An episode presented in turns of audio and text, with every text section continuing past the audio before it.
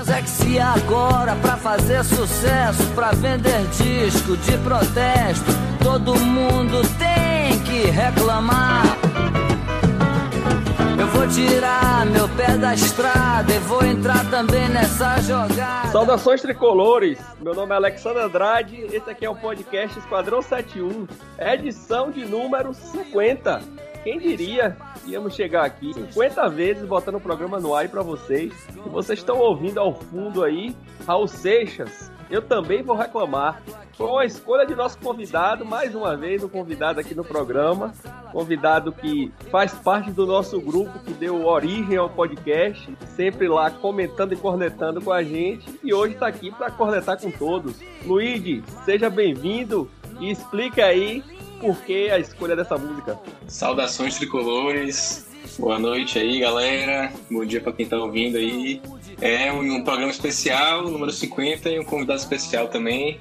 A música Raul Seixas, eu também vou reclamar, é justamente o que eu vou fazer aqui hoje. Reclamar um pouquinho, aproveitar essa deixa aí da corneta generalizada na torcida, todo mundo reclamando de tudo, procurando sarna para se coçar. Vamos reclamar um pouquinho aí. Se bem que na música, né, a letra não é tão, tão sobre essa reclamação aí, ele começa a viajar, mas acho que casa bem aí com o momento. Igão, vai reclamar também ou vai passar pano? Eu tô aqui mais pra lamentar né, um pouquinho, porque reclamar, já tem muita gente reclamando. Eu vou aqui tentar, como eu sempre faço, tentar trazer uma linha racional e tentar, né, pelo menos. Ser racional numa hora dessa é complicado, mas eu também sou dessa teoria aí, do Igor. Eu, quem me conhece sabe o quanto eu, o quanto eu eu defendo a, a ser racional nesses momentos, né? E é interessante que boa parte da, da, das pessoas encaram né, essa racionalidade aí, essa serenidade muitas vezes como defesa disso ou daquilo. Né? A única coisa que eu defendo é o Bahia. Vamos tentar aqui mostrar nosso ponto de vista sobre a situação e qual seria o caminho aí pro, pro nosso querido Bahia sair de onde está. Vamos falar do jogo de ontem. Traga aí, Igor, a impressão que você teve do jogo de ontem. Como é que, como é que na sua visão, o Bahia se comportou com a tentativa de dado de fazer algo ali um pouco diferente com a ausência de Rossi? Bom, é, o Bahia começou o jogo mal. Ali os primeiros 10 minutos o Bahia não se encaixar. É, sofreu uma pressãozinha, nada de perigo, mas é, quem ditava o jogo era o Atlético. Isso causa uma certa estranheza, porque comente o time que está em casa ele começa no abafo, ele começa na pressão, ele dita o jogo, mesmo que seja em intensidade, não necessariamente em qualidade. É, não foi isso que aconteceu, mas aí, ali depois dos 10 minutos, o Bahia já tinha encontrado, o Bahia criava a chance, o Bahia finalizava e o Bahia melhorou. É, o Bahia conseguiu ali ditar o jogo. E nesse momento que o Bahia se mostrou superior, ele fez um gol com jogada que tem uma característica de capixaba que eu gosto muito. Ele vai por dentro, ele é como o Dado dizia, ele é aquele lateral construtor, aquele lateral que ele invade o meio do campo e acaba gerando brechas, porque é um, é um, é um, modo de romper ali a segunda linha, é, a linha do meio campo do, do, do time adversário. E Gilberto fantástico, é, quando eu vi, eu falei, porra, daí, Gilberto. E aí, quando eu vi a bola ali procurando o caminho do gol, é, foi um gol que deu um alívio retado, um gol que eu comemorei muito. Infelizmente teve o, o, o segundo tempo. E aí o Bahia voltou-se pro, voltou bem. Ali, aqueles dez primeiros minutos ali, o Bahia criou várias chances, perdeu muitas chances. E infelizmente aquele ditado do futebol, ele é quase uma lei, quem não faz toma. E o Bahia não só tomou um, como tomou dois gols é, no intervalo de tempo muito próximos. E aí o time, nessa sequência ruim, você faz um gol, perde vários gols e toma uma virada dentro de casa a psicológico do time ali, o poder de reação do time que já tá baixo, foi tendeu a zero. E depois daí foi um jogo que eu confesso, eu acabei perdendo um pouquinho de interesse assim, assistir o jogo de forma mais com a atenção que eu tava assistindo, porque desanima o, o, o torcedor também. É, mas tem algumas coisas que eu vou eu vou trazer depois, que é sobre a escalação, mas acho mais oportuno trazer depois, que a gente, no último momento em que a gente vai falar de dado, mas o Bahia tem umas deficiências enormes e essa deficiência é muito no banco de reserva. O Bahia não tem é, nem jogador que possa mudar tecnicamente, quer dizer, tecnicamente em teoria tem, mas no que tá jogando, nem tecnicamente nem fisicamente o Bahia consegue mudar o jogo. Então, isso é preocupante pra cacete. Mas a gente vai detalhar isso aí mais, mais à frente. É, se você. Eu assisto o jogo sempre, eu já comentei aqui, né? Com o SofaScore ali aberto, né? Acompanhando. Às vezes o Footstats, mas eu gosto mais do SofaScore porque o Footstats não tem mais o aplicativo. E se você olha o gráfico assim do jogo, bicho, é interessante, né? Você pontuou bem aí. O iníciozinho do jogo ali, os primeiros minutos, o Bahia não conseguiu. A bola queimava no pé, o Bahia não conseguia trocar três passes. Aí depois o Bahia conseguiu, né? Ficar um pouco mais com a bola. E aí veio o gol. Então você vê as zonas de pressão do, do time visitante, né? no caso do adversário do Bahia o final do primeiro tempo todo do Atlético e aí volta o segundo tempo. E quando você olha o gráfico do segundo tempo, em momento algum o Atlético teve domínio. Foram dois gols assim, em flashes e erros do Bahia, e o Atlético foi lá e matou e ainda teve chance de fazer outros. Inclusive chegou a fazer o terceiro, o terceiro mas que foi anulado, né? Chegou a fazer outro gol que foi anulado. Luigi, como foi que você viu, ah, como foi sua visão do jogo? Rapaz, eu vou ter que começar admitindo minha parcela de culpa no resultado aí, porque. Você deu uma zicada da porra, velho. Puta que pariu. a mensagem que eu mandei lá no grupo, né, no, no intervalo, elogiando o time, falando que, que tava bem, que, que parecia um time treinado, né? Foi, foi justamente o que eu falei, que, o, que por mais que o Bahia só tivesse tido um, uma chance mais clara, assim, que foi de Gilberto, né? Que não foi uma chance trabalhada, criada, foi uma chance que ele tirou da cartola mas que, que eu via o Bahia organizado em campo, conseguindo chegar bem para o ataque, é, tocar bem a bola, fazer a transição. E na defesa também, assim, o Atlético que é um time que faz isso bem, também é bem treinado, é, toca a bola ali com agilidade no, no campo ofensivo, e o Bahia estava se, se articulando bem na marcação. É, os caras tocavam a bola, aí vinha um para um lado, outro para o outro, fechava a marcação, seguia, acompanhava ali assim nos 10 minutos finais do, do, primeiro tempo que o Atlético saiu um pouco mais e o Bahia também é, continuava indo para frente, né? Eu fiquei percebendo isso e, e, o jogo tava bom assim, né? Mas aí foi uma zicada da porra, porque no segundo tempo foi só estresse, só agonia, os dois gols e aí nem analisar direito, nem acompanhar direito a gente consegue mais. Mas aí também é, eu acho que é o emocional, né, do time, porque Pense no time que não consegue reagir depois que toma um gol, não consegue botar a bola no chão, a cabeça no lugar. Tá complicado o negócio. O Bahia tem, Bahia tem dois, dois comportamentos né, que me chamam muita atenção. É esse comportamento de meio que apagar, desligar. É como se chegasse lá, apertasse um botão, velho. E acabou, desligou, entendeu? E o outro é depois que faz o gol. É uma, claro que é uma tendência natural quando você faz um gol, o time faz o gol, o time adversário vem fazer uma pressão maior, você acaba cedendo também um pouco mais de espaço, o comportamento dos dois mudam. Isso é natural do, do futebol, em qualquer nível de atuação. A não ser quando existe uma discrepância muito grande. Por exemplo, ontem Flamengo Esporte, Flamengo fez o gol e continuou dominando o jogo. Porque a, a discrepância é muito grande, foi assim Flamengo contra o Bahia também. Mas a forma como o Bahia, bicho, abaixa as linhas, como os jogadores mudam o comportamento também depois que faz o gol, velho, é inexplicável. Entendeu? Inexplicável. Esses dois comportamentos do Bahia me incomodam demais. E ontem aconteceu isso. No primeiro tempo, depois que fez o gol, o comportamento do time mudou e aí o Atlético deu pressão no final do primeiro tempo, apesar de ser uma pressão sem eficiência, sem, sem perigo, na verdade, né? Matheus não chegou nem fazer nenhuma defesa assim perigosa ou difícil no finalzinho do, do primeiro tempo. E depois apagou de vez, no, depois de perder aquelas duas oportunidades ali, claríssimo, apagou de vez e acabou tomando a virada em seis minutos. Né? O primeiro gol foi aos 10, acho que aos 55 é isso, foi aos 10 e o outro aos 16. Então é bem, bem complicado. E o que vem assim acumulando disso tudo, o que vem contribuindo para piorar a situação é o acúmulo, né? Se a gente pegar os últimos seis jogos do Bahia, os últimos sete jogos do Bahia, é só derrota.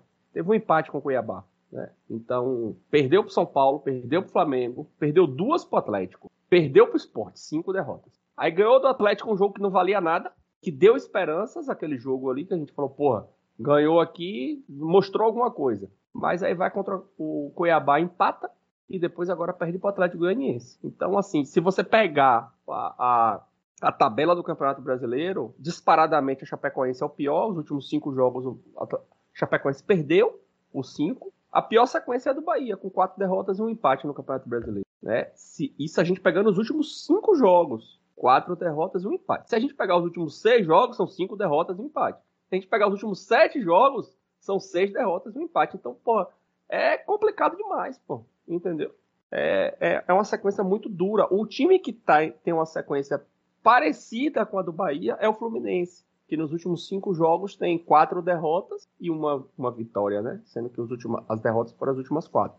E a gente vai tratar do Fluminense agora aqui para frente. Vocês querem comentar mais alguma coisa do jogo ou a gente já pode. Eu quero comentar algo sobre o momento do Bahia mais do que do jogo.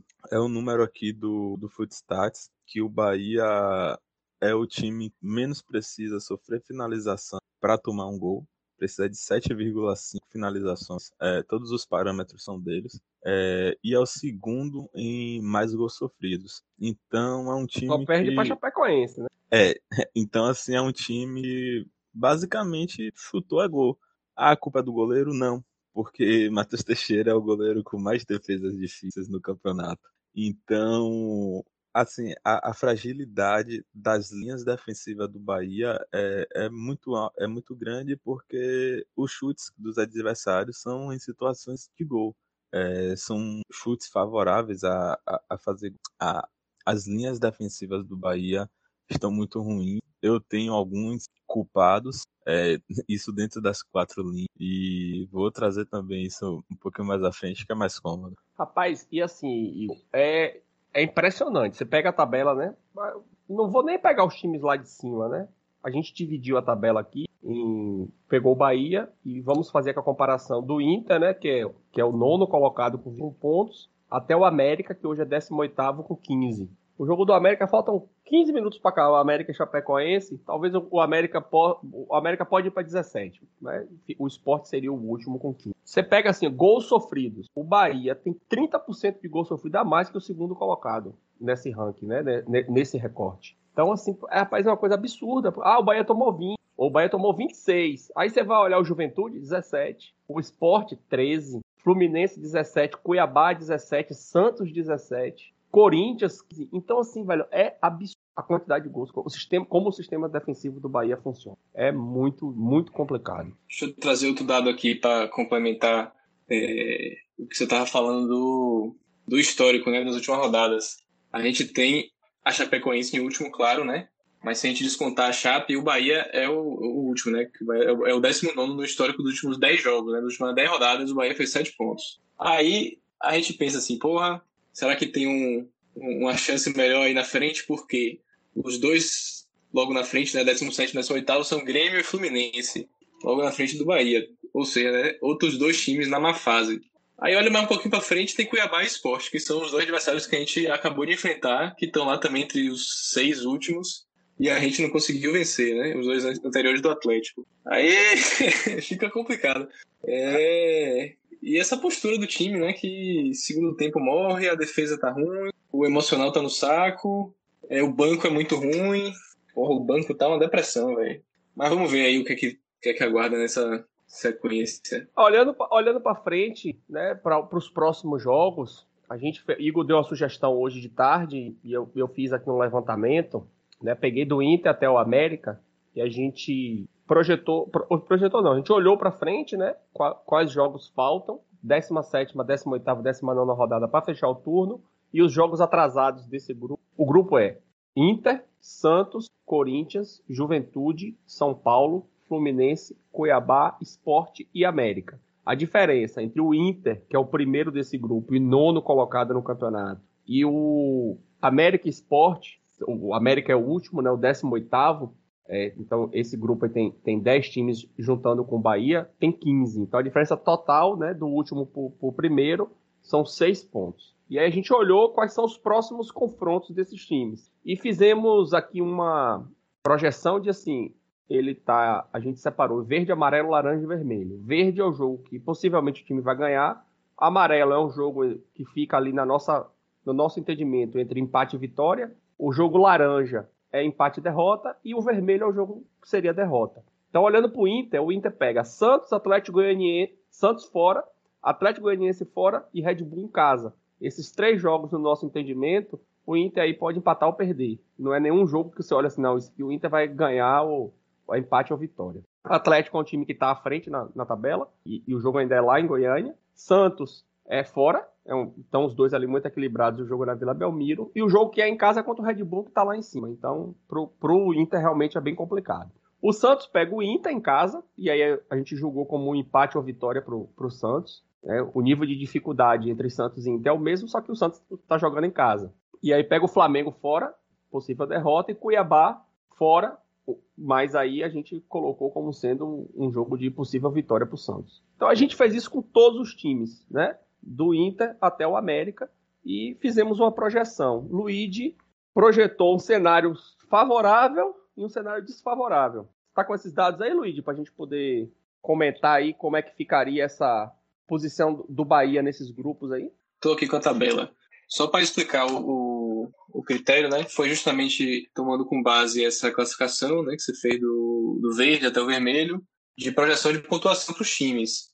Aí eu peguei é, uma projeção botando, é, no caso o verde eu deixei todos é, o time ganhando, né? O vermelho o time perdendo, mas aí a, variação foi justamente no amarelo e no laranja. Quer dizer, o jogo que a gente avaliar pode empatar ou ganhar.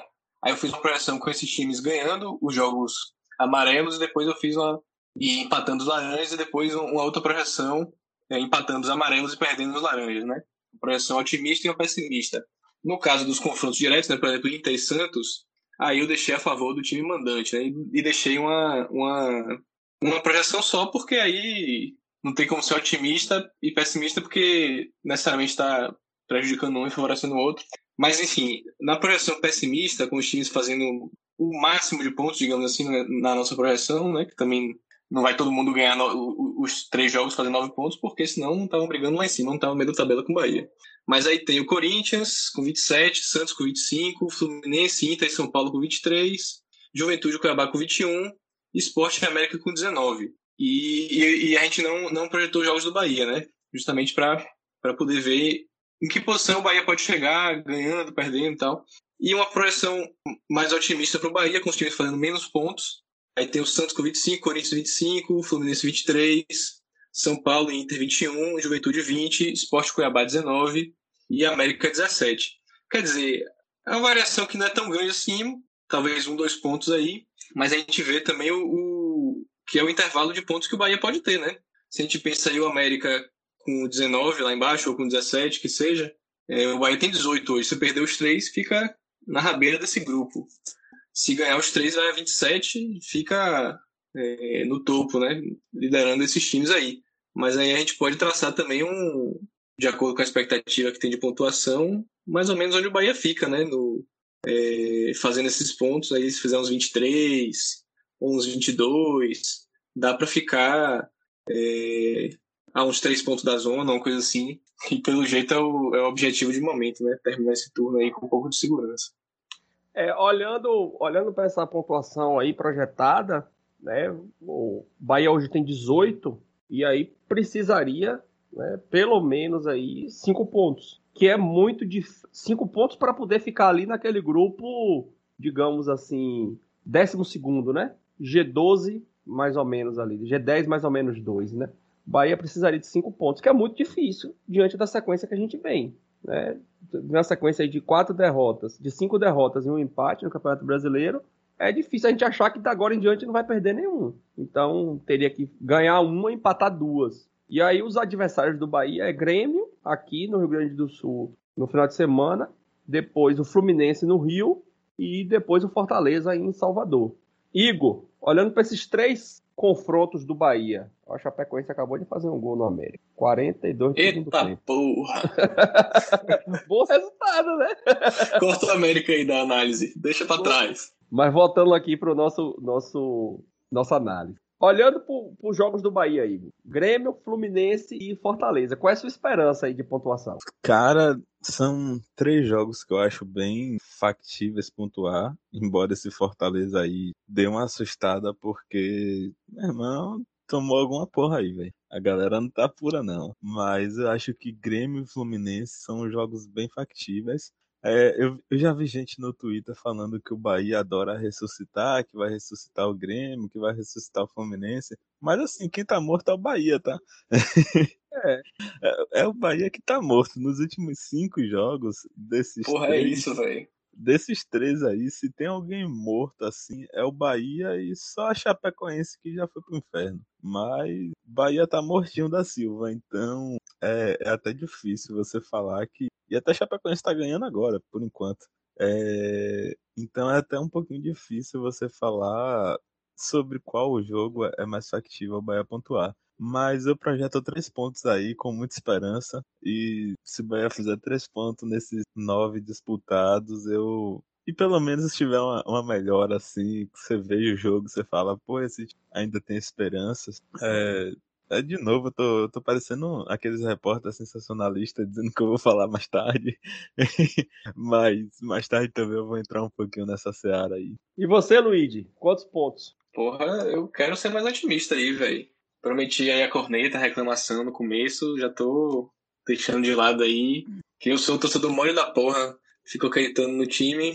Mais três pontos, velho. Eu acho que é ruim até matematicamente aí, pela projeção que a gente tá fazendo. Vai ficar fora da zona, deve ficar, né? Que os outros times estão mais abaixo. Mas deve ficar ali 14, 15. Eu quero uns 22 pelo menos aí. Mas, assim, Grêmio Fluminense dá pra ganhar. Tá todo mundo na merda. Bahia também tá com a zica em Pituaçu. Aí chega fora, quer fazer uma gracinha. Quer dizer, já tem umas rodadas que não faz, né? Mas, assim, Fortaleza, eu vou me dar o luxo de acreditar. Quero nem saber. O Ceará ganhou dos caras, velho.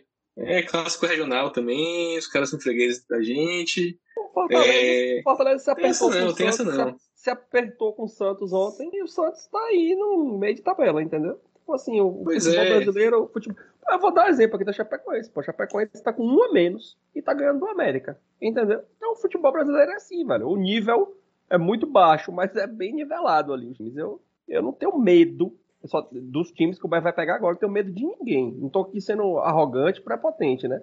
Até porque a sequência é, da gente. É Bahia, não... né? É, oi? Com medo é o Bahia, né? É isso, porque a sequência da gente também não colabora muito. Mas a gente ganhou do, do, do, do Atlético Mineiro, pô. A gente chegou a botar dois. A gente conseguiu fazer o resultado e levar os pênaltis, entendeu? Então eu acho que temos condições, mas depende de um, um monte de fatores aí. Agora, esses três pontos de Igor aí tem outro, outro problema, né? Porque três pontos de nove perdeu dois. Pode ser ok, assim, ah, pra não cair, pra não sei o quê, mas a gente que vem aí de, de cinco derrotas em seis jogos, né? Uhum. Aí, aí perde mais dois de três, vai ficar sete derrotas em nove jogos. É chato, é complicado. Ó, bem sincero para vocês, numa análise muito fria, é melhor pro Bahia empatar com o Fluminense porque é um time que está ali próximo, né? Um ponto do Bahia. Empatar com o Grêmio, porque o Grêmio tem 10 pontos, mas o Grêmio tem dois jogos a menos. Né? Então, assim, o Grêmio tá, tá fudido também, mas tem dois jogos a menos. Então, pode fazer uns três pontinhos nesses dois jogos aí e já fica mas ali. Tem o Flamengo ali, né? Não, é isso. Eu não tô contando do Flamengo, né? Porque tem o jogo do Cuiabá agora. Vai jogar Grêmio e Cuiabá. Quarta-feira, inclusive, vai zerar um. Vai tirar um desses jogos aí. O Cuiabá vai, vai voltar para o curso normal e o Grêmio vai ficar só com o Flamengo. Então, pode fazer três pontos contra o Cuiabá. Então, assim, e eu, eu ainda acredito que o Grêmio não vai ficar lá embaixo. Então, o Grêmio vai lutar com o Bahia. Então, é melhor o Bahia empatar com o Grêmio e Fluminense do que ganhar, fazer dois pontos e perder do Fortaleza do que ganhar do Fortaleza e perder para esses dois. Isso numa análise, assim, olhando para o rebaixamento. Eu penso um pouquinho diferente, muito pelo critério de desempate, porque eu prefiro, em, em três jogos, eu prefiro ganhar um e perder dois do que empatar os três. Mas que ganha do Fluminense, então. Assino. É. é, melhor Rapaz, também. Eu, eu sou hater de empate. Eu tenho muita raiva de empate com os corridos. Mas, eu, ó, eu, prefiro só ganhar e perder, assim. Vou, vou, vou o América acabou de empatar o jogo, 1 a 1 Caralho, que zica da Chape, hein? a Chapecoense tá fodida, velho. Chapecoense vai. A, o recorde, a Chapecoense vai descansar o América de Natal, velho. Anote Rapaz, aí. Chapecoense só tem 5 pontos nesse momento, velho. E vai descansar o América de Natal. vai, o América de Natal vai, vai poder dormir em paz, pô. Essa, essa, é, essa comparação do América desde 2007, pô, tu é doido. Eu, eu penso, né? Eu espero que a gente consiga, no jogo contra o Fluminense, pontuar. E aí, espero que o Bahia pontue no jogo contra o Grêmio. E aí, minha projeção fica de 4 pontos nessa, nessa sequência. A gente tem 18 com mais 4. Iria para os 22 aí. E o jogo contra o Fortaleza, apesar de eu não ter medo, não, não, não acho que o Bahia vai pontuar nos três jogos. Então, tô aqui, isso aqui que eu tô falando é mais torcida do que qualquer outra coisa, né? Não, porra nenhuma. A torcida vai ganhar os três jogos, eu tô acreditando. Eu sou assim. não, não inclusive esse, esse fim de semana antes do jogo, velho, eu tava fazendo porra de conta de, de ficar em sétimo, olhando, olhando quantidade, oh, de velho, ponto, de não sei o que lá. Bahia, eu vou mandar pra você esse gráfico. Rapaz, na hora que o Bahia botou, que o Bahia fez 1x0, falei, vou calar a boca desses haters desgraçados que tá falando mal do Bahia. Fiz um gráfico, rapaz, comparando o Bahia com o G10 com o Z4. O Bahia acima do G10 o campeonato todo. Encostando no G6. Porra, tava eu olhei a tabela toda do segundo turno pra achar os pontos. Falei, ponto. Tô com, tava com o gráfico pronto pra, mandar depois, porque Edgar tinha. Edgar que sumiu do programa, né? Tinha falado que o Bahia agora tá olhando pra baixo.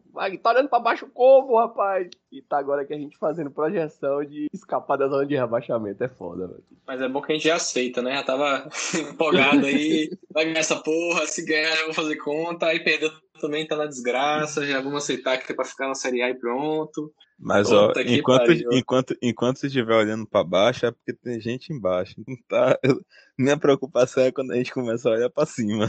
É, é aí que é problema. Procurando ponto. Estamos a três de sair, aí é foda, né? Espero que a gente não passe por isso esse ano, não. Mas aí a gente olha para essa situação e aí nós temos agora o dedo para apontar os culpados, né? A gente, o torcedor não, se inquieta, não, não fica quieto, né? Tá sempre inquieto querendo apontar o culpado. E hoje existe uma pressão muito grande em cima da diretoria por reforços, e essa daí é, é latente, né? A necessidade é latente. Acho que ninguém discorda disso. Eu vou gravar um adeno aqui a gente vai falar agora aqui a, a situação né, do Clube Solo Sub. Um dos pontos de discussão foi a situação de Dado. E mesmo com a demissão dele, que foi anunciada agora pelo clube enquanto eu editava o programa, é, eu acho que o que a gente falou aqui não, não fica velho, não, não perde, não, porque nossas opiniões eram contrárias à demissão dele, a opinião dos três, né, contrária à demissão dele, e nós justificamos os pontos e a análise ela permanece coerente porque apesar da demissão ter acontecido, os problemas que nós enumeramos para que ele não fosse demitido, né, os outros problemas que precisam ser resolvidos, eles continuam aí. Então a discussão foi bem válida, foi bem interessante. É, acompanhe aí que, que foi, vale muito a pena. Pronto, eu acho que vou começar trazendo a escalação, alguns pontos da escalação do jogo de ontem. O Bahia foi do meio para frente. O Bahia foi com o Patrick De Luca que está numa fase horrível é, Danielzinho, que é aquele jogador médio que dá aquela oscilada, não foge muito do, do padrão dele, é um jogador ok. Mugni, que veio ali, faz uma funçãozinha ok também. E aí a gente tinha Michael Douglas, que é, eu vejo muita gente dizendo que Michael Douglas foi uma contratação horrível, não foi. Ele foi uma contratação boa, uma boa aposta. É, vale o, o, o investimento que foi pouco nele e o potencial que ele tem. Ah, potencial de ser craque? Não, mas potencial de ser útil. É, só que aí, e Gilberto, Rodriguinho, que é um problemazinho bem grande. Há, há um tempo eu falava já que o meio-campo do Bahia é, é, era problemático de jogar o meio-campo e esses três de ataque por causa de Rodrigo. É, Tassiano saiu, o problema agravou é, Muni chegou, deu uma amenizada no, no problema de intensidade, mas voltou a ter o problema que eu já citava, que era quando tinha Tassiano, que tinha uma entrega até maior, talvez, quando ele jogava bem. Então, assim, o problema tá na última linha, tá na, no terço final. E hoje é claro que é Rodriguinho. Rodriguinho, ele já não entregava fisicamente e hoje ele não consegue entregar é, tecnicamente também. Ele está muito abaixo. Só que aí você olha para o banco, e eu vou trazer o banco do desse jogo e dos jogadores de ataque tinha Oscar Ruiz e Roda somente. Não tinha mais ninguém de ataque. Nem um meia ofensivo tinha.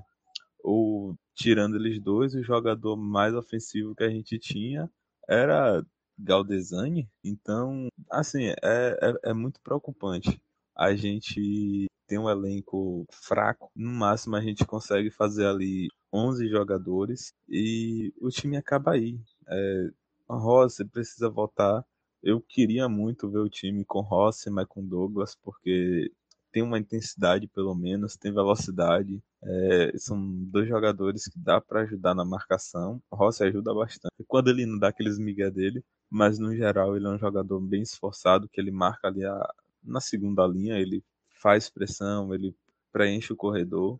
Então, o Rodriguinho, ele há um bom tempo, ele vem pedindo para sair assim. E aí entra num, num, ponto que é muito criticado de, de dado assim, que é que ele não tira Rodriguinho. Eu concordo, mas assim, você olha pro banco e é difícil você não não justificar que que ele mantém. Eu não manteria, mas assim, não dá para crucificar na, na pegar esse termo, não dá para crucificar dado por isso. Dá para crucificar a diretoria que montou esse elenco. É, não conseguiu repor as peças que saíram. Eu não vou criticar que, que, que saiu, até porque o Bahia não tinha escolha de algumas peças, mas não soube repor. Tem algumas peças que eu critiquei desde sempre, algumas eu me abstive porque eu não sabia, mas a tendência era de que se fosse uma aposta isolada, talvez rendesse, mas foram mais que uma e eu não traria. É, me lembra quando o Bahia contratou, se não me engano, é, aí eu não lembro se foi Guerra ou Guilherme, mas Juninho e Giovanni junto. Então foram três jogadores assim que estavam um tempo sem jogar e um deu certo, que foi o Juninho, mas foi uma aposta muito arriscada, porque você gasta três contratações para ver se uma, é, se alguém rende. E eu acho que o Bahia fez algo parecido esse ano. Não em questão de, de jogador voltando de lesão, mas em questão de desempenho. Inclusive, o, o a contratação que deu certo por agora, que foi muito, ele teve uma temporada boa e só. É, eu não, não critiquei muito, mas eu fiquei assim, esse é o nosso nível de, de, de esperança. É, e aí o que eu acho que o que eu critico muito, não tem outro jeito, vai ter que apostar na base. É, eu não gosto muito daquela filosofia de preparar ao máximo e acabar perdendo um jogador da base. Eu entendo também que não é o momento certo para você colocar jogadores da base, até porque você coloca um peso ali no, no, no jogador que é imaturo ainda em, em, termos de futebol, ele não tem esse é, essa experiência para assumir essa responsabilidade, mas é o que resta.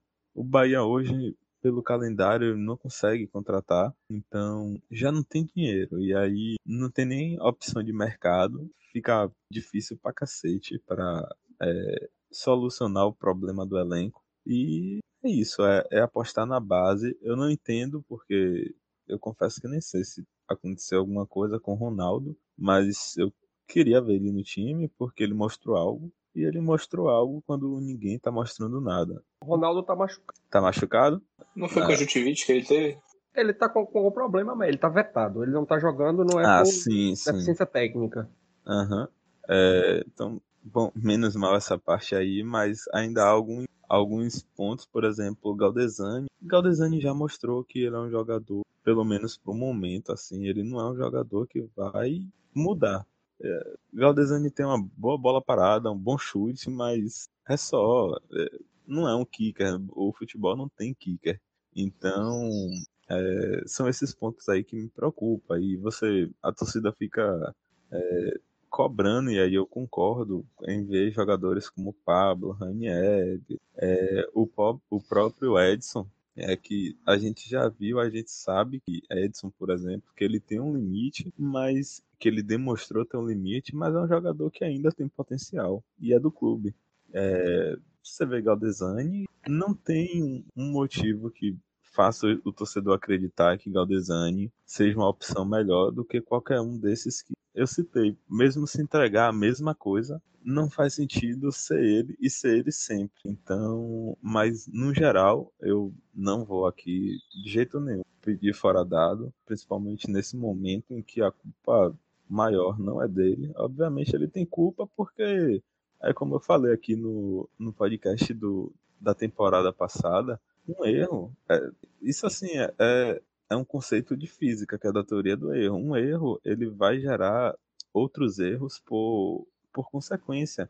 Então, fazendo assim um paralelo, é a mesma coisa. O erro da, da montagem de elenco vai refletir em erros técnicos e táticos do time dentro de campo. Não dá para ficar fazendo milagre.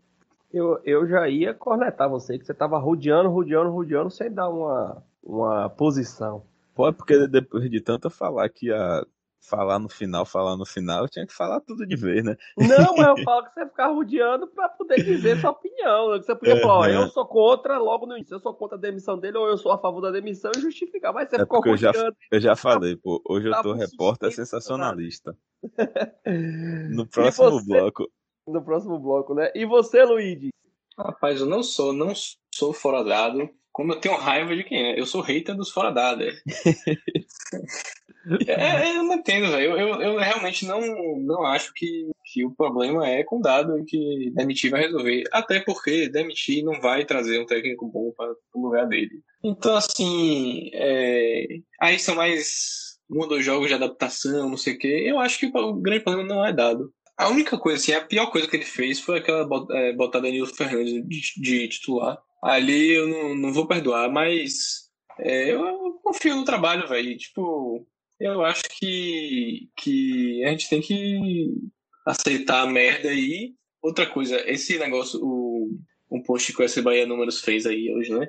Que eu até fiquei, porra, tô até esperançoso agora aqui. Porque essa sequência né, de seis jogos sem ganhar, essa é uma fase, não sei o que lá. Ele trouxe o histórico. A única vez que o Bahia não, não ficou seis jogos sem ganhar em algum campeonato, né? Desde os pontos corridos, foi 2018. Então, todo ano acontece isso, velho. Todo ano acontece isso e na maioria dos anos a gente não caiu, né? então, desde que não seja uma coisa tipo ano passado que foi uma sequência de 10 e uma sequência de, de. Não, foi, foi uma sequência de 9 e uma sequência de 8, se eu não me engano. Foi uma de, 9, uma de 9 e uma de 8. Pois é, se não for isso, eu acho que, que, que dá certo, dá para se salvar, dá para ficar naquele meio de tabela que, que infelizmente a gente queria ir além, né? E prometeram isso pra gente e sabendo que, eu acho que sabendo, né, que não dá para cumprir. Então, essa corneta a gente tem que fazer, mas eu acho que ainda é viável. Então, agora eu vou admitir uma frustração também, porque. É... E vou, vou devolver a pergunta para vocês: se vocês não acham que o Bahia podia estar fazendo melhor com o elenco que tem, né? Apesar da gente saber que, que é um elenco limitado, que tem só o time titular, que o banco é horrível, não sei o quê porra, um negócio que me incomoda é Mugni, que, que já chegou como titular absoluto, não faz sentido, velho. Tipo, não deveria fazer, né? Faz, fazer sentido, faz, mas não deveria fazer. O Bahia não pode ter, ter Lucas Mugni pra ser a contratação de peso de titular absoluto só porque saiu Tassiano. Esse cara é pra ser um, um 12 jogador, uma reserva útil, uma coisa assim. E, e a verdade é que o time todo do Bahia hoje deve ter uns 8 ou 9 titulares absolutos, que simplesmente não tem ninguém melhor no banco para suprir porque o elenco tá fraco, mas assim, eu confesso que eu esperava um pouco mais, pelo menos desse time. É, me iludi aí com a Copa do Nordeste e tal. Tava aí um brother meu falando esses dias, lembrando que a gente tava discutindo no, depois da Copa do Nordeste. Ah, quantos jogadores aí são os melhores que já passaram no Bahia, não sei o quê. Gilberto, top 10 que a gente já viu. Conte, um dos melhores zagueiros, não sei o quê, um time da porra. E aí acontece isso, né? Enfim, eu, eu tenho a sensação que podia um pouco mais, ainda assim, mas. Eu também acho. Inclusive, inclusive, a gente fez um programa aqui de projeção de campeonato. A gente projetou, eu acho que foi quase todo mundo unânime aqui. Era 10 mais ou menos 2. Só que hoje o Bahia tá nessa faixa, até próximo ali, né? Dessa faixa. Só que não com o que vem fazendo hoje. Né? A, a, pontuação que o Bahia tem hoje, né, de 18 pontos, apesar de que o Bahia hoje não está no 10 mais ou menos 2, né, está em 13 terceiro, é, essa pontuação de 18 pontos, ela está distribuída de uma forma muito ruim, porque o Bahia passou boas rodadas lá em cima e depois vem despencando, despencando, despencando, despencando. Apesar de, como você falou, né, trazendo do EC Bahia números, essas sequências de não vitórias, né, de sem, sem, sem ganhar, elas sejam rotineiras, elas incomodam muito, né? Hoje até passei o dia muito atarefado, não pude nem digerir muito e discutir muito os resultados, mas em algum momento eu botei isso lá no grupo do, do podcast, que era para a gente trazer aqui para discussão, e Edgar falou, eu, eu, até falei isso, né? E eu vou trazer aqui uma opinião que eu acho que, que é um pouco dura, um pouco, um pouco difícil para digerir, mas é que é uma verdade. A, a torcida tem uma utopia de que o Bahia é maior do que ele é. E o Bahia não é maior do que o que a gente está vendo hoje. Infelizmente, a gente tem o sonho, a gente tem a vontade, a gente achou que em 2017 ganhamos a Copa do Nordeste, 2018 aumento, o maior orçamento do Nordeste, 19 o maior, 20 o orçamento triplicou, não sei o que tal. A gente teve esse sonho de a gente deixar de ser um time mediano. Eu, usar, eu ia usar a palavra aqui medíocre, né? E vou usar. Deixar de ser um time medíocre, mas infelizmente a gente ainda é. Então, o Bahia voltou para a Série A após ficar sete anos fora em 2011. E de 2011 a 2021, o único ano que o Bahia não teve uma sequência de seis jogos sem ganhar foi 2018, que a gente dormiu na zona, habitou e quase morou lá. Não sei se vocês estão lembrados, na, no intervalo para a Copa, na parada da Copa, a gente estava dentro da zona. A gente perde, 2018, a gente perdeu a Copa do Nordeste pro, vergonhosamente para o Sampaio correr dentro de casa e estávamos dentro da zona de rebaixamento que Gilberto estreou ali, Gilberto veio na janela internacional tal, que o Bahia deu uma melhorada e acabamos o campeonato lá em 11 Então, assim, infelizmente, essa é a nossa realidade desde que a gente voltou para a Série A depois de ter ficado sete anos fora. Então, às vezes eu vejo o torcedor muito chateado e vi comparações. Ah, o Bahia hoje faz mais vergonha do que na época que estava na Série C. Pelo amor de Deus, gente. Das duas, uma. Quem fala isso ou não vivenciou a Série C, ou tem memória curta, entendeu? Não, não Porque... faz nem sentido. Não, zero tá sentido, Igor. É ridículo demais isso, velho. Não precisa nem ir pra Série C, uma Série B que a gente joga com... Aquele 2015, a gente tomou 3x0 do Boa Esporte na última rodada, porra. Isso tem seis anos. Não tem como, é como um time que... na Série A fazer mais vergonha do que um time de qualquer divisão inferior. Não tem como. Impossível. O Bahia, o Bahia, velho, assim, ó. É, eu, eu falo isso todo dia. Eu, até ali uns 98, eu comecei a acompanhar o Bahia mais de perto a partir de 94, 95, as primeiras vezes que eu fui pro estádio. E eu me aproximei muito do Bahia em 98. Foi o ano que o Bahia caiu. Pra série, disputou a Série B. O Bahia caiu em 97, disputou a Série B. Então, assim, minha torcida pelo Bahia ela foi forjada na derrota. 98, 99, 2000, 2001 teve um respiro de um time razoável. E aí depois 2002, 2003 e aí só ladeira abaixo. Então, assim, a gente tem que ter plena consciência de que nós estamos mal. Eu tenho consciência disso. Vai estar tá mal hoje. Eu estou insatisfeito, eu estou chateado. A diretoria está errando na, na formação do elenco. Apesar de eu entender o momento financeiro, o, o, o, o erro está aí. Tá claro, você olhar, Dado olhou pro banco ontem e não tinha quem botar. O, o é, Gilberto sentiu na hora que o Bahia tomou o segundo gol ali, logo depois, Gilberto sentiu e vai lá pro banco e não tem quem botar, pô.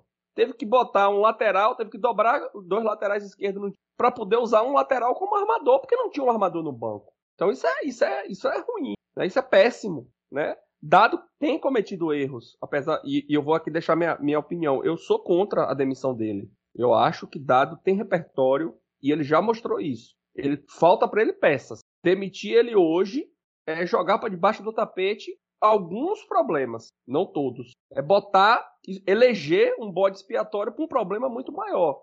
Ele está errando. Dado tem a parcela de culpa dele. Ele está errando. Principalmente estrategicamente. Ele está errando na forma de gerir o, o a, como é que eu posso dizer?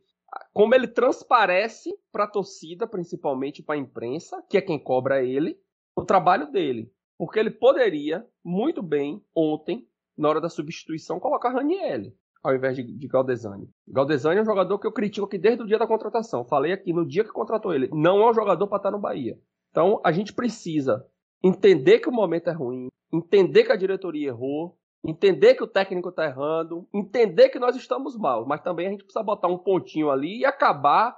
E, e eu falo que acabar. Se você que está me ouvindo aqui agora acha que o Bahia hoje está pior do que na época da Série C, eu vou ser direto para você. Ou você não vivenciou a Série C, ou você tem memória curta, meu velho. Porque não existe, entendeu? E o Bahia hoje, o Bahia... Dois pode mandar se fuder? Tá permitido? Aqui pode, tudo. Pode mandar se fuder, então. Vai se fuder se você acha que o Bahia tá pior que na Série C. Isso não faz o menor sentido. É, zero, porra. Entendeu? É zero. Eu, o que não quer dizer que o que tá aí tá bom. Não tá bom. Tá ruim. Eu tô chateado. Eu tô triste. Entendeu? É, mas não dá, velho, pra gente poder também criar o fim do mundo agora. O Bahia precisa sair dessa. E a gente também tem que entender, nós torcedores temos que entender, que não é Raniel no lugar de Galdesani que vai resolver o problema do Bahia. Não é. Então, ele é um conjunto de fatores né, que precisam ser aí alinhados, porque não adianta se manter nessa aí de não, não chega, não promete, vai vir um ponta, vai vir isso, vai vir aquilo e não sei o que tal, e não vem, porra. Aí o cara se lasca, entendeu? Infelizmente. Mas tem umas, umas coletas boas também aí. É, a gente tá aqui reclamando, eu tô corretando os fora dadas, tô reclamando de quem tá batendo na gestão aí, falando de Série e tal. Mas tem umas porradinhas merecidas, porque puta que pariu, que, que eu acho que esse sonho que se falou, que a gente tá num sonho de ser marketing mediano, não sei o que lá, quem me deu foram eles, velho. Foi o que falou que o Bahia ia, ia por mais, que ia não sei o quê. Esse ano foi, foi seu Cháveres, seu Drubsky, é, a presidência falando que agora o Bahia ia montar um elenco de forma criativa, gastando menos, sendo mais ágil nas contratações, fazer mais por menos, ser mais eficiente, não sei o que lá. Aí o resultado aí, Jonas e Galdesani no, nas opções para volante. Por que não renovou com o Ronaldo? Se Ronaldo ganhar o que os dois ganham juntos, vale mais a pena. Aí promete essa porra que vai contratar é, melhor, que não sei o que, vai ser eficiente. Se jogasse a real, a gente tá fudido, tá apertado, tá sem dinheiro, vai contratar mal mesmo, vai ficar meio de tabela. Porra, dado antes do campeonato falou, o elenco não é para ficar em décimo. Como é que o técnico fala isso e, e, e, e se cria qualquer expectativa diferente disso? Se cobra o técnico é, para ter um desempenho acima disso. Então, assim, eu acho, não sei se foi estratégia para manter a torcida junto, para engajar, para galera associar, achar que o time ia bem, não sei o quê, ou se realmente confiaram que conseguiam fazer o que não fizeram. Mas, enfim, eu acho que a gestão errou muito esse ano aí na condução do, do time. E, e eu acho que, dado se expôs muito também nesses últimos jogos, nessa uma fase. É, não vou dizer que ele, que ele ficou de escudo, mas assim, é, ele tinha que ter botado, traçado o limite até onde é a responsabilidade dele, de fazer esse time render, até onde é uma carência que ele não, não, não é milagreiro também, né? Como vocês falaram. Então, diga. É, eu queria só entrar num ponto que você falou aí da, da, da associação, da diretoria. Algo que me decepcionou muito, assim, do ano, pra, do ano passado para cá foi a comunicação do Bahia. É, a comunicação no geral, tanto a, a, a, parte da, da comunicação de venda, assim, como as ações é, afirmativas, o, o núcleo de ações afirmativas praticamente Assim, Sumiu. sendo sincero, nem sei como Sumiu. tá, se ainda, tempo... existe, se, ainda, se ainda existe, porque tá meio nulo, assim. O Bahia reaproveitando ações, então, enfim. E. Primeiro aquela conversa de menos marketing, mais futebol. É, o que eu odeio, assim, do fundo do coração, eu odeio isso. E ultimamente, assim, acho que o Bahia, essa semana antes do jogo, o Bahia até deu uma. Acho que ouviu as porradas que tava tomando nas redes sociais e e passou a mudar um pouquinho da abordagem, mas a, abordagem geral assim dos dirigentes do, do Bahia, da, do escopo ali da diretoria é, sobre a associação tá muito ruim, tá muito, muito, muito ruim. É, obviamente todo mundo entende que o Bahia para crescer, todo mundo entende não, mas a gente entende, a gente tenta passar que o Bahia crescer, o Bahia tem que ter associação é, tem que ter sócios. Só que a diretoria não, não pode vir com o discurso de cobrar do torcedor, principalmente nesse momento. Eu acho que a, perde muito é, quando assume esse discurso, até porque torna-se um discurso meio agressivo. O, o time numa situação ruim, assim, tipo, o torcedor tem uma frustração enorme e a diretoria busca esse caminho para para conseguir associado. Eu acho que é um erro gigante assim de marketing. E... Eu acho, eu acho, Igor, que não é nem para conseguir associado. Eu acho que é uma, é uma, uma forma de se proteger. É um escudo. Sim, é uma forma. Lavar as mãos aí. É uma forma de dizer assim, ó, nós estamos mal, mas vocês também não estão fazendo a parte de vocês. Então Sim. é um erro estratégico imenso. Eu acho que a diretoria cometeu estrategicamente dois erros. E um deles eu vou acreditar aqui, que foi Edgar, que falou isso numa das conversas com a gente. Uma dessas conversas da gente no grupo, eu falei, eu falei com ele, pô, Edgar, a gente também tem que ter um pouco de consciência que o time não tem dinheiro para poder contratar jogador. Não adianta a gente ficar aqui se iludindo e tal. O Edgar falou, olha, mas quem iludiu a gente foi a diretoria. Belintani abriu a boca para dizer nós vamos fazer a maior reformulação. Foi o que o Luigi falou aí agora há pouco. Se não tem condições, você tem que jogar limpo, entendeu? Então faltou transparência de dizer, ó, gente, ganhamos aqui a Copa do Nordeste, ótimo, beleza.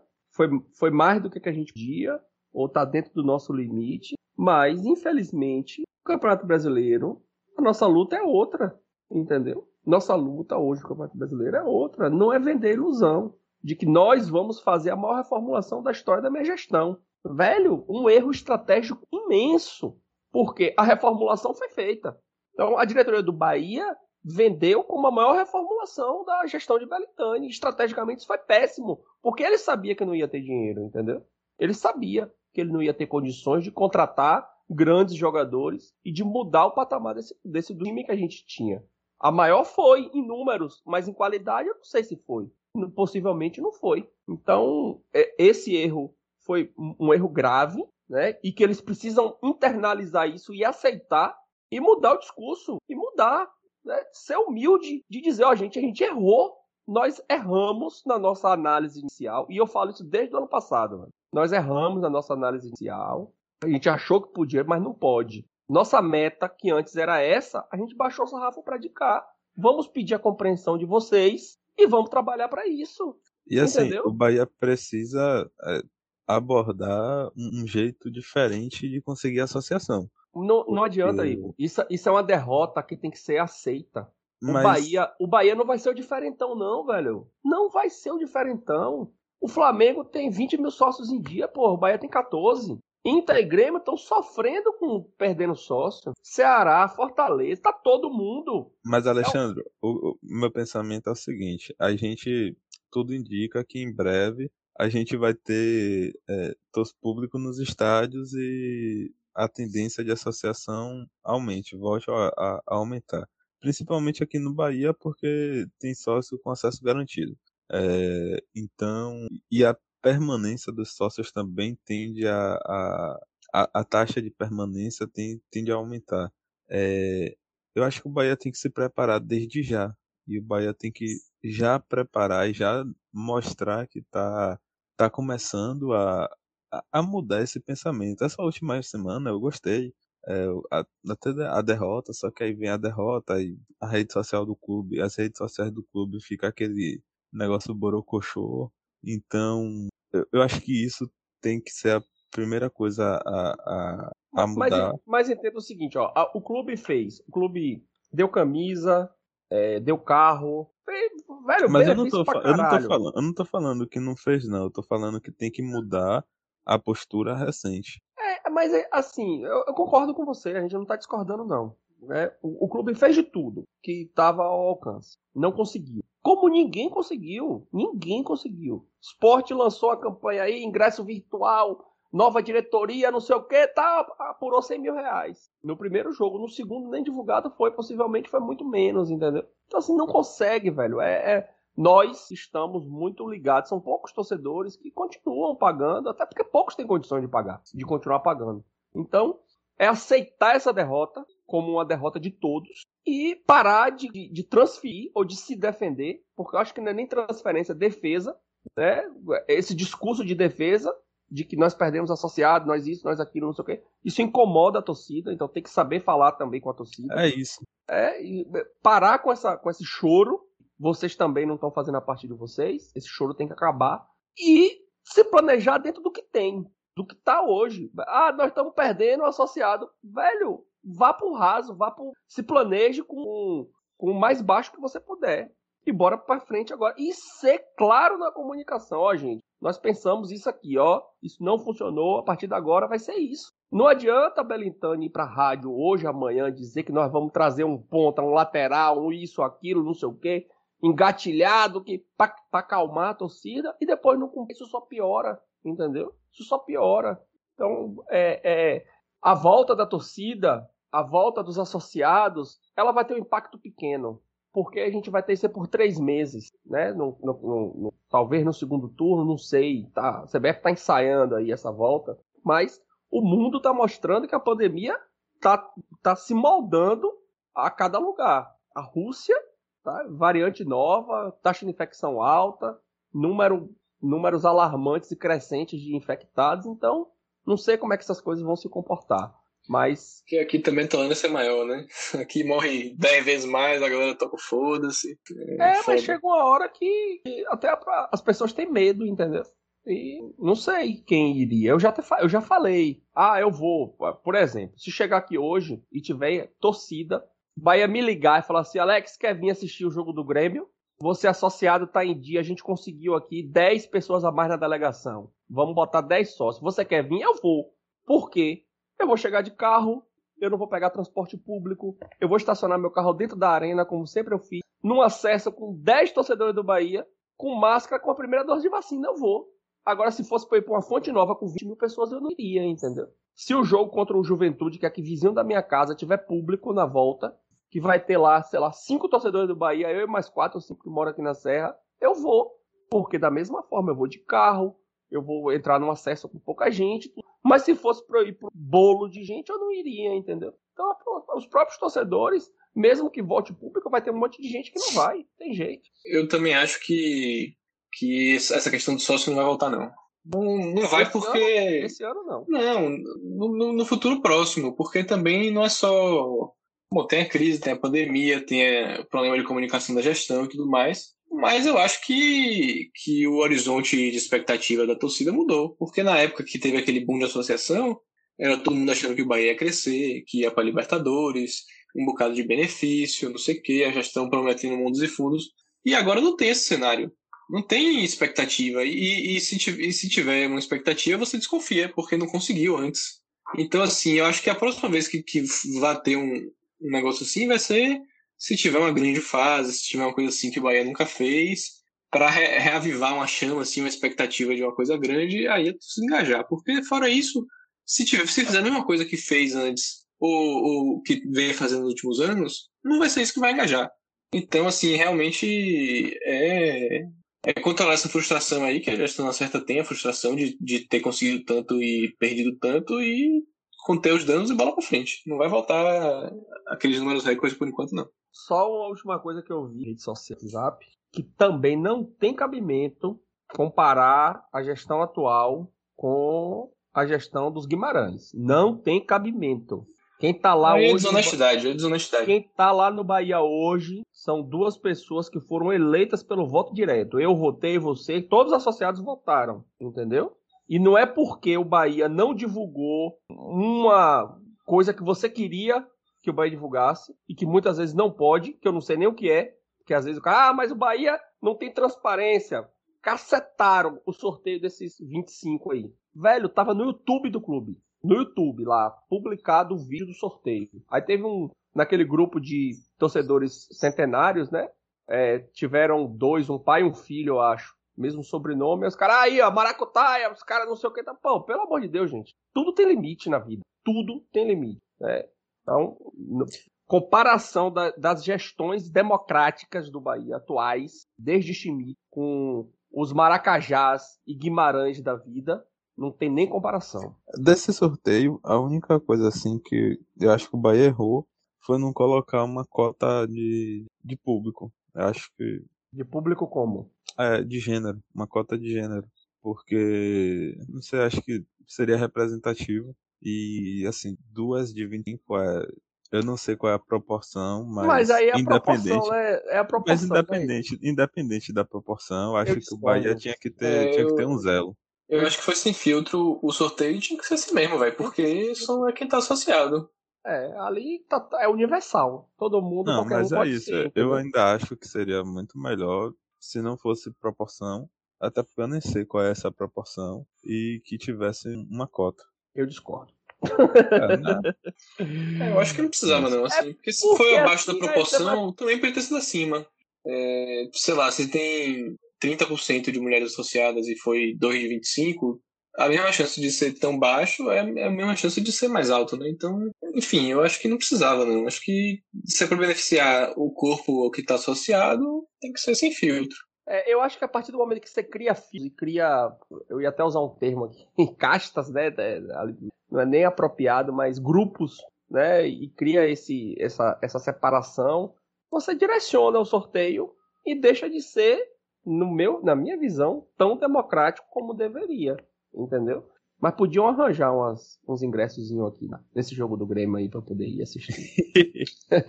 Sortear entre os sócios, pô, tem que. Ó, antes da pandemia tinha 14 sócios. Agora não sei se deve ter esses 14. Se tiver 10, arranjar 10 ingressos, leva todo mundo pra ficar todo mundo feliz. tá ruim não. Oi?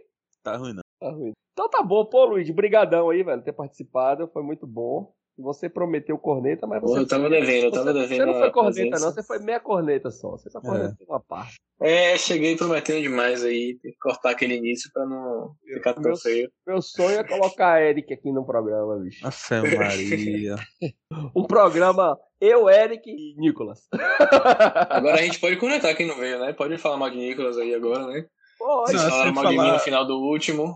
Falar mal de, falar mal de Nicolas é Dever cívico. A regra é essa, quem não vem toma porrada.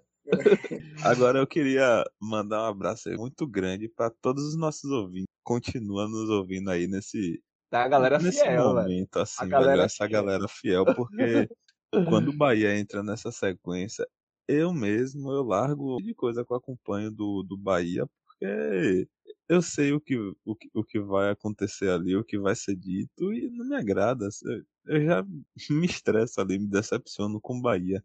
Aí eu vou ouvir alguém é, ressaltar o quanto o, o, o Bahia errou e o quanto o Bahia me decepcionou. Aí tem vezes que eu dou uma largada assim até pra continuar acompanhando o Bahia. E tem uma galera assim que, obviamente, a, a, a audiência cai, mas tem uma galera ali que se mantém fixa. E é, é, é, muito bom quando a gente vê isso. É bom, pô, é gratificante demais. É gratificante demais. Tem, Mas o público é tem... é outro também, hein? Oi? Quem tá ouvindo aqui não tá, não, não tá vendo o YouTube, essas porra aí. Quem tá ouvindo aqui tá, tá mais calmo, não tá tão. Não tá, não tá nervoso, não. Tá tão né? ódio. É. Inclusive é por isso que a gente tenta abordar alguns temas. A gente. Hoje a gente até que focou um pouquinho no jogo, mas a gente tem tentado fugir um pouco assim desse padrão de análise de jogo, porque satura e, e assim, além de saturar, aí o cara assiste o jogo, aí se decepciona. Aí vai ouvir o rádio, tá ouvindo as lamentações da decepção do jogo. E aí vai ouvir um podcast e a Tome mesma coisa. Então, aí a gente tenta fugir um pouco, pelo menos fugir, criticar outra coisa deixar aqui um abraço então para a galera fiel aí. Vou, vou, vou nominar aqui alguns que eu sempre estão sempre comentando lá nossas postagens no Twitter, né? Rafael lá no Canadá e Matheus aqui na Embaixada do Rio Grande do Sul. É, tem Lismar na que mora lá no Espírito Santo, Daniel do Paraná, são sempre torcedores que estão aí ouvindo a gente e, e deixando uma mensagem lá, comentando e pedindo e sugerindo. Então, obrigado a todos vocês aí. E o próximo programa é o 51. E, Boa ideia. E daqui a duas semanas a gente vai para o nosso programa um ano. Nós entramos no ar dia 31 de agosto. Então, dia 30, né? Que é depois aí do jogo contra o Fluminense, um ano de programa. Espero que a casa esteja cheia, né? Pra gente comemorar um ano aí. Um abraço a todos e até o próximo. Até. Valeu.